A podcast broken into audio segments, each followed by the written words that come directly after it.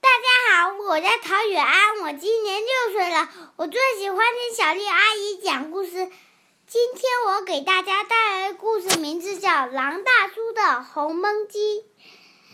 从前有一只狼，它喜欢各种各样的美食，除了吃，它再也没有其他的爱好了。有一天，狼大叔忽然想吃红焖鸡。他每天呀都在山里呀走来走去，想找只肥嫩的母鸡。后来他终于找到了一只鸡，这只鸡红烧正合适，他想。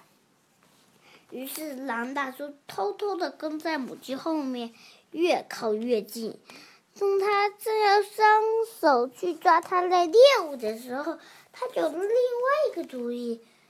要不把这只鸡再变大一点，我就可以多吃几口肉了。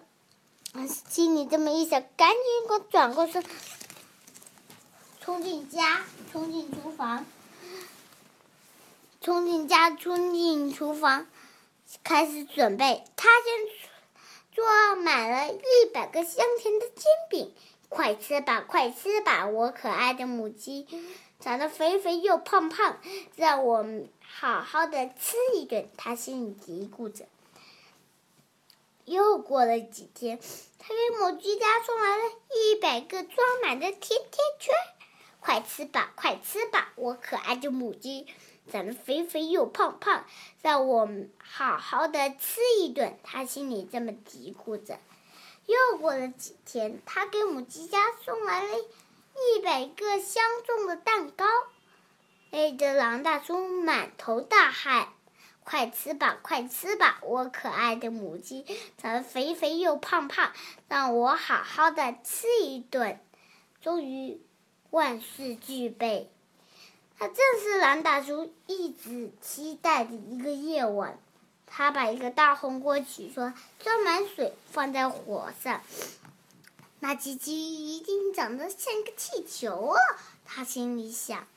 让我先看看。只有狼大叔往母鸡家偷看的时候，门突然打开了，母鸡尖声叫起来：“哎呀，这不是狼大叔吗？孩子们，孩子们，快来看呀！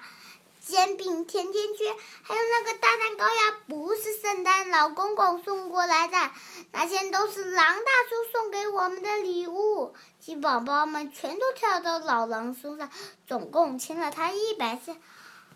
谢谢你，狼大叔，你是世界上最好的厨师。